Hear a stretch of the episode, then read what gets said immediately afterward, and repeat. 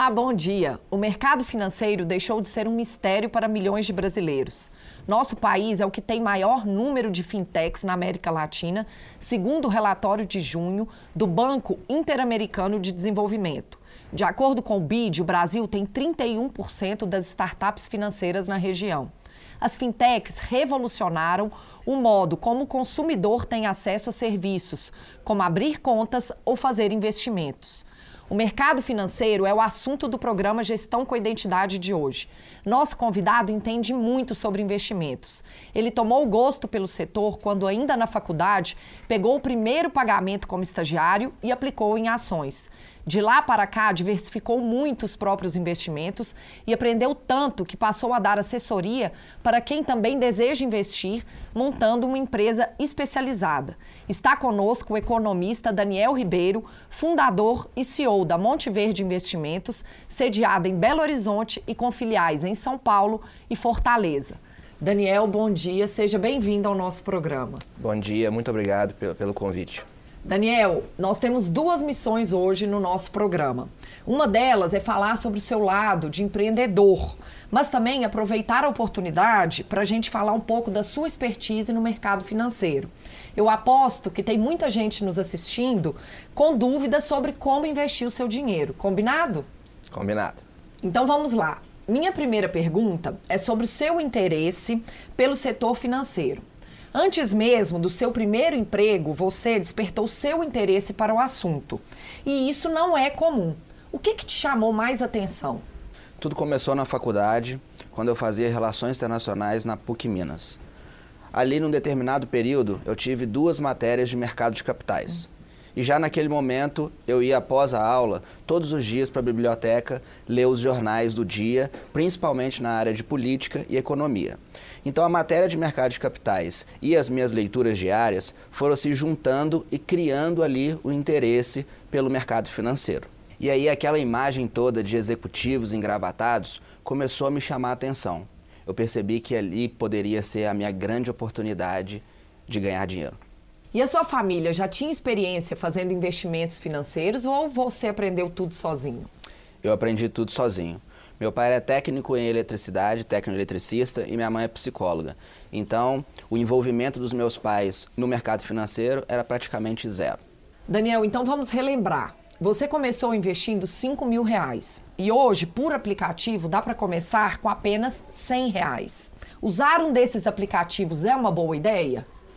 Então, Logo quando eu voltei do meu intercâmbio, eu fiz um intercâmbio de trabalho, logo na faculdade, eu conseguia juntar 5 mil reais. Chegando de volta no Brasil, um grande amigo meu, quem me influenciou inclusive a entrar no mercado financeiro, me recomendou abrir conta numa corretora e fazer os primeiros investimentos. Naquela época eu me recordo muito bem, os 5 mil reais era praticamente o mínimo para se investir em bolsa de valores. Então, Natália, os aplicativos vieram para melhorar a experiência dos investidores e dos clientes na hora de investir. Ali você consegue de forma muito intuitiva selecionar o tipo de investimento, o tipo de produto, de acordo com o seu perfil e o volume financeiro que você gostaria de iniciar as suas aplicações. Daniel, e no mercado das moedas digitais, as criptomoedas, dá para entrar com pouco dinheiro também? Da mesma maneira, no mercado de criptoativos você consegue investir a partir de um real. Existem fundos de investimentos que compram criptoativos, e ali é uma oportunidade do investidor alocar de forma diversificada. Existem os ETFs, que são outros fundos que negociam criptoativos e eles podem ser comprados em bolsa de valores, ou o investidor pode abrir a conta numa exchange, que são as corretoras de criptoativos, e negociar diretamente. Daniel, e antes do setor financeiro do Brasil crescer tanto em volume e em produtos, a tradição era investir em poupança. Essa modalidade ainda faz sentido no mercado atual? Infelizmente, hoje no Brasil, dados da Ambima, 25% da população ainda escolhe a poupança como principal produto de investimentos. Só que com a atual taxa de juros nos patamares em que se encontra hoje, nós temos outras oportunidades, principalmente em títulos públicos. Portanto, a poupança passa a ser não mais interessante para os investidores, mesmo aqueles que estão iniciando as aplicações com valores menores. Vou te dar um exemplo, Natália. Hoje a poupança está rendendo 0,5% ao mês, metade do que a taxa básica de juros no Brasil está rendendo. Isso dá aproximadamente 6% ao ano, enquanto a Selic, que é a taxa básica de juros da economia, está mais de 13%. Ou seja, mais do que o dobro do que a poupança está rendendo. Para um exemplo simples, se o investidor aplicar mil reais na poupança, ao final do ano ele vai ter aproximadamente 60 reais, 60 e poucos reais de rendimento. Enquanto se ele aplicar num título público Selic, ele vai ter mais do que o dobro, 130, 140 reais de rentabilidade. Daniel, a renda fixa foi o melhor investimento do primeiro semestre desse ano. Você acredita que vai continuar assim até o final do ano? Sem sombra de dúvida, com a taxa Selic hoje superior a 13% ao ano, a renda fixa nos últimos seis meses, no fechamento do primeiro semestre, foi o melhor rendimento dentre os outros produtos financeiros que nós temos disponíveis. Agora, ao final do período de 2022, tudo vai depender de alguns fatores. Eleições, principalmente aqui no Brasil, guerra na Ucrânia, os preços das commodities, como estamos vendo hoje, os elevados níveis de preços e oscilações na gasolina e no diesel. Nós temos a alta da inflação, alta de juros, taxas de desemprego mais elevadas. E isso tudo vai depender da percepção dos investidores se todos esses indicadores e fatos políticos possam se arrefecer ao longo do tempo e não prejudicar o ciclo econômico. Daniel, vamos falar agora sobre o seu negócio. Você atua há 16 anos no mercado financeiro e trabalhou em várias corretoras até montar a sua própria empresa. E a missão do seu negócio chamou a minha atenção e ela diz assim: transformar a história das pessoas por meio de experiências financeiras. Como que isso é feito? Foi exatamente assim que o mercado financeiro transformou a minha história. Desde o princípio, o mercado financeiro me moldou como pessoa, me moldou como profissional e foi nele que eu consegui o sucesso financeiro, foi nele que eu consegui evoluir profissionalmente e não poderia ser diferente na Monte Verde. Hoje na Monte Verde nós criamos a Escola Monte Verde, aonde a gente cria o profissional, nós treinamos ele desde a base, tal como eu aprendi lá atrás. Ensinamos tudo a ele, desde os princípios dos fundamentos do mercado financeiro até como prestar o melhor serviço com a melhor qualidade para o cliente. E a nossa missão de transformar a história das pessoas por meio de experiências financeiras faz com que o cliente, ao chegar até a Monte Verde, ele tenha o mais alto nível de atendimento e de serviços para que ele possa fazer e iniciar as suas aplicações. Avaliamos com o cliente quais são os seus objetivos futuros, seu perfil e ajudamos eles a realizarem seus sonhos. Daniel, a Monte Verde Investimentos é credenciada a maior corretora de valores do Brasil. Que vantagem competitiva isso traz para o seu negócio? A parceria que temos hoje com a XP Investimentos, a maior corretora de investimentos não só do Brasil, mas da América Latina, nos traz enormes vantagens competitivas. Primeiro, nós temos hoje a maior plataforma aberta de produtos financeiros no mercado. Além disso, a XP me inspirou muito com a sua história de empreendedorismo lá atrás, quando o Guilherme Benchimol iniciou a montagem do primeiro escritório de 23 metros quadrados, que não foi muito diferente da nossa história lá em 2016, quando nós começamos também num pequeno escritório de pouco mais de 20 metros quadrados. Então, toda essa visão empreendedora, toda essa garra, vontade de crescer, foco no cliente, foi o que me inspirou e continua me inspirando para que a gente possa continuar caminhando juntos para melhorar e transformar a história das pessoas por meio de experiências financeiras. Daniel, e você costuma atuar diretamente na tomada de decisão de investimentos importantes dos seus clientes.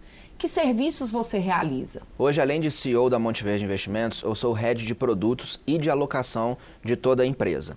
Então, quando nós selecionamos através dos perfis que nós temos hoje de clientes, conservador, moderado e agressivo, nós realizamos uma espécie de reunião de cúpula aonde decidimos, estudamos, analisamos, inclusive junto com o time de análise da XP, para selecionarmos as melhores sugestões de alocação para cada um dos perfis de clientes que nós temos. E qual é o perfil do seu principal grupo de clientes? Hoje o perfil do nosso principal grupo de clientes é alta renda. Nós temos uma faixa de atendimento de acordo com o perfil de investimentos e o volume a ser aplicado por cada um deles. Começamos entre 50 e 300 mil reais, depois de 300 mil a 1 milhão de reais, de 1 milhão a 10 milhões e acima de 10 milhões de reais. Daniel, e qual é a sua estratégia de captação de clientes? Propaganda, indicação, eventos? As nossas duas principais estratégias são indicação e convencer o cliente a tirar os seus recursos ou a maior parte dos seus recursos dos bancos e investir na Monte Verde Investimentos. E agora, com a retomada dos eventos presenciais pós-pandemia, estamos aproveitando esse momento para realizarmos eventos e atrair mais prospects e clientes. Você sempre teve uma visão clara de onde queria chegar com o seu negócio? No início, como marinheiro de primeira viagem, eu não tinha uma visão muito clara da onde eu poderia chegar ou do tamanho da oportunidade que eu tinha. Mas hoje, passados seis anos, ganhei mais experiência, não deixei meu foco de lado, não deixei a minha ambição, a minha garra de lado e hoje o céu é o limite. E ao longo do tempo, eu percebi que sem gestão, sem processos, não adiantava o foco, não adiantava a ambição, porque a empresa não iria se sustentar em pé. Eu sempre foquei em melhorar cada vez mais e ter um melhor time, um time focado, um time dedicado e, claro, sempre muito bem gerido. Daniel, nossos consultores estão atuando com você desde o começo de 2021. E o seu foco naquele momento era aprimorar os processos de trabalho para oferecer mais qualidade aos seus clientes.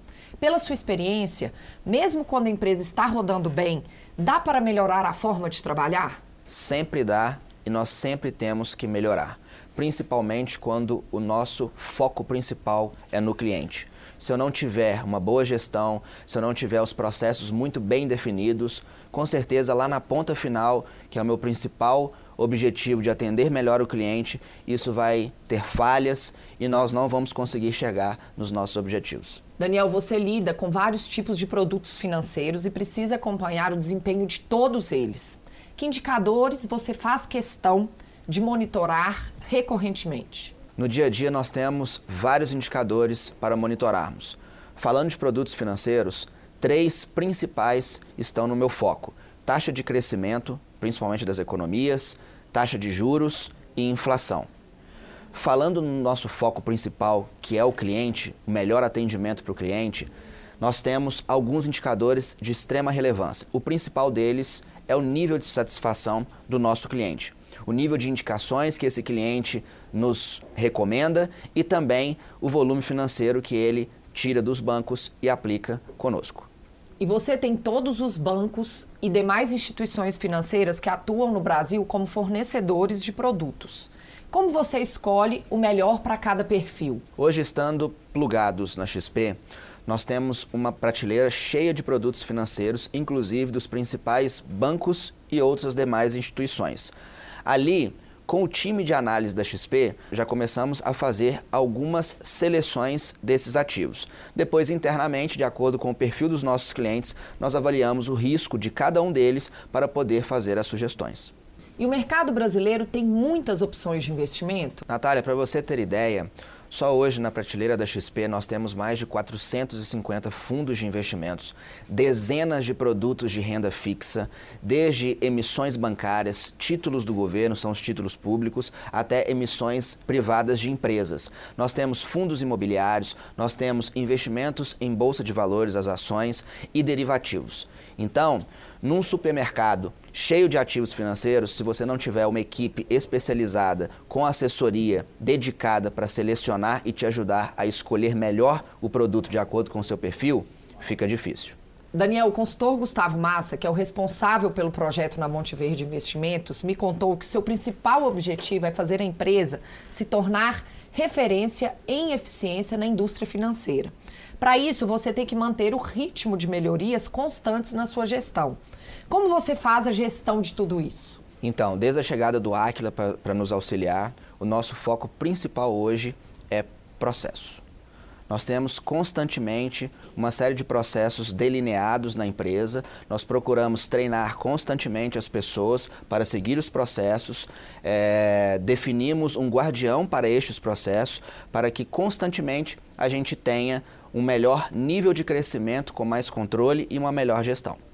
E os prêmios que a Monte Verde vem conquistando mostram que o mercado está reconhecendo a sua busca por uma gestão mais madura e uma assessoria de investimento mais eficiente. Por exemplo, vocês estão entre os maiores da XP em Minas Gerais.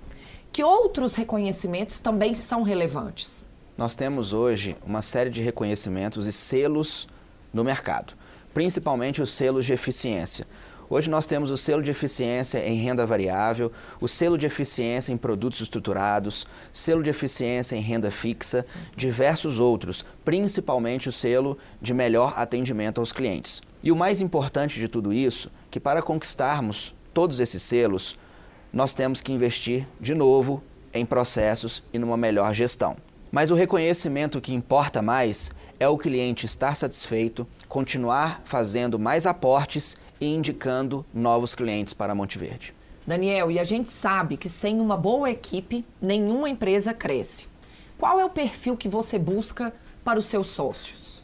Nos meus sócios, eu tenho um perfil muito bem definido na minha cabeça. Ele tem que ter ambição, ele tem que ser resiliente, ele tem que buscar conhecimento o tempo todo e ele tem que ter tino comercial já que o nosso trabalho é lidar com os clientes, é atender melhor cada vez mais, ou seja, são esses os quatro pontos principais que eu preciso no meu sócio. E para se tornar um sócio majoritário na Monte Verde Investimentos, o que, que é necessário? Primeiro, pensar fora da caixinha, fora os quatro pontos principais que eu acabei de citar, ele tem que ser uma pessoa de referência dentro da empresa, ele tem que estar cumprindo com seus objetivos, ajudando a empresa a crescer e principalmente fazendo com que os clientes estejam cada vez mais satisfeitos. Daniel, uma boa parte dos seus sócios já passou pelo nosso curso de formação de gestores, que alinha a equipe para as melhores práticas de gestão. E durante o treinamento, eles já tiveram ideias para aprimorar alguns processos existentes na empresa. Fica mais fácil para você se dedicar à estratégia quando o time dá conta da operação? Com certeza. Quanto mais nós temos os processos bem definidos e as pessoas treinadas para seguir esses processos, eu, como CEO da empresa, posso dedicar a maior parte do meu tempo para as questões estratégicas. Por isso, a Escola Monte Verde, desde o princípio, treina o profissional quando ele chega, ficando uma semana a duas semanas se preparando desde a base até o atendimento ao cliente. Após esse período, ele participa de vários cursos e treinamentos praticamente diários.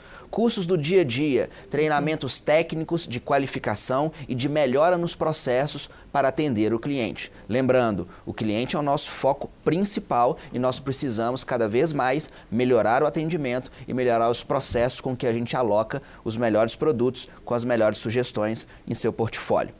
Daí, as principais lideranças da empresa são convidadas a participar do curso de formação de gestores do Aquila, aonde ele se completa como profissional, sendo um guardião dos processos e melhorando cada vez mais a cultura dentro da empresa.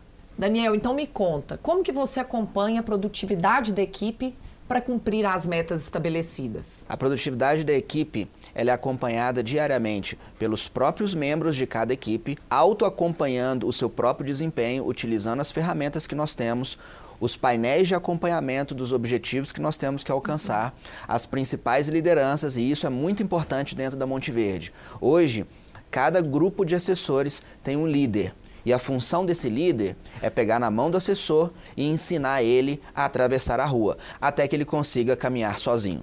E mesmo com o acompanhamento das lideranças, a gestão da empresa se reúne semanalmente com os líderes para fazer o acompanhamento macro de todas as equipes e procurar diagnosticar aonde precisamos melhorar. Daniel, em meio à agitação das rotinas de trabalho e de processos, eu sei que nossos consultores estão te ajudando a criar e implementar padrões para melhorar a eficiência da Monte Verde Investimentos. Que resultados você deseja alcançar com essas mudanças? É a escalabilidade, a melhora na qualidade dos nossos serviços e principalmente a melhora na contratação e a atração de mais profissionais. E o fato de criarmos padrões vem para acelerar e gerar mais escala dos nossos processos. Isso faz com que as pessoas que estão entrando agora se encaixem perfeitamente no alinhamento em relação a todo o time. Daniel, estamos caminhando para o encerramento da entrevista e eu queria falar sobre o seu papel como líder. Que metas você coloca para si em relação à ambição do negócio? Desde quando eu entrei para o mercado financeiro, eu resolvi fazer uma virada de chave na minha vida. Eu decidi que a minha dedicação total era para o mercado, era para os estudos, era foco no crescimento, tanto pessoal quanto profissional. Então, para poder chegar no sucesso, eu tinha que fazer um pouco diferente da maioria das pessoas. Eu tinha que ficar acima da curva. Eu tinha que acordar mais cedo, eu tinha que estudar mais, eu tinha que trabalhar mais, eu tinha que me dedicar mais. Eu tinha que me esforçar cada vez mais para poder produzir e gerar mais resultado. E ao longo de toda a minha carreira, eu nunca fiquei satisfeito com o que eu estava gerando, porque eu queria mais e eu precisava mais. E desde então, a minha liderança, ela se pauta nesses fundamentos, de estar sempre focado, determinado e com extrema disciplina. Daniel, empresários costumam dizer que empreender no Brasil é mais difícil do que em outros países. Mas no ritmo que a Monte Verde Investimentos vem crescendo, você parece não se importar com isso. Qual é o segredo para não desistir? É estar sempre focado, de estar muito bem disciplinado. Ao longo dos últimos sete anos, eu já passei por vários desafios. Isso para não falar desde o início da minha carreira. Contam-se 16 anos. Eu poderia ter desistido lá atrás. Já mudei por várias outras corretoras, corretoras que já fecharam, e poderia ter desistido e até mesmo mudado de profissão. Mas eu sabia que se eu fizesse isso, eu não iria alcançar o sucesso e os objetivos que eu tenho ao longo da minha vida. Mesmo porque eu só estou no início. Ainda tem muita coisa para acontecer e muitos objetivos para serem alcançados. E mesmo assim, passando por vários desafios, vários problemas que acontecem ao longo de todo o percurso como empresário e como empreendedor, eu nunca desisti. Sequer me veio na minha cabeça pensar em dar um passo para trás. Na vida você tem que sempre olhar para frente, continuar focado e concentrado naquilo que você almeja. E mesmo estando só no começo, como você diz, e diante de todos os desafios, vale a pena empreender? Hoje, todos os dias que eu acordo, eu tenho a maior satisfação de todas, que é transformar a história das pessoas por meio de experiências financeiras. Daniel, muito obrigada pela entrevista e eu desejo que você e sua equipe alcancem todos os objetivos planejados. Até a próxima. Muito obrigado pelo espaço, muito obrigado pela oportunidade de falar um pouco mais sobre o mercado financeiro, sobre a Monte Verde Investimentos, sobre a importância não só do que estamos fazendo, mas para que outras empresas também possam investir mais no treinamento e na qualificação dos profissionais, ou seja, cada uma das empresas poder ter as suas escolas de treinamentos, na importância da gestão para o crescimento é cada vez mais importante termos gestores melhor qualificados, melhor preparados e sempre usando os processos. Muito obrigado. Nós é que agradecemos. E antes de encerrarmos o programa, eu quero te dar mais informações sobre como você também pode melhorar os processos dentro do seu negócio. Esse é um dos segredos da evolução da Monte Verde Investimentos.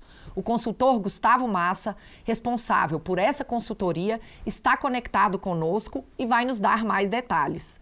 Bom dia, Gustavo. Bom dia, Natália. Tudo bem? Gustavo, é muito bom ter você com a gente aqui mais uma vez. Conta um pouquinho para quem está nos assistindo. Como é que você faz para identificar quando um processo está mal desenhado? Natália, o primeiro passo é sempre conversar com os envolvidos, seja o fornecedor daquele processo, seja a pessoa que realmente opera, que trabalha naquele processo, ou seja o cliente daquele processo. Então, escutar as pessoas é o primeiro passo. Em paralelo a isso, a gente analisa os resultados deste processo.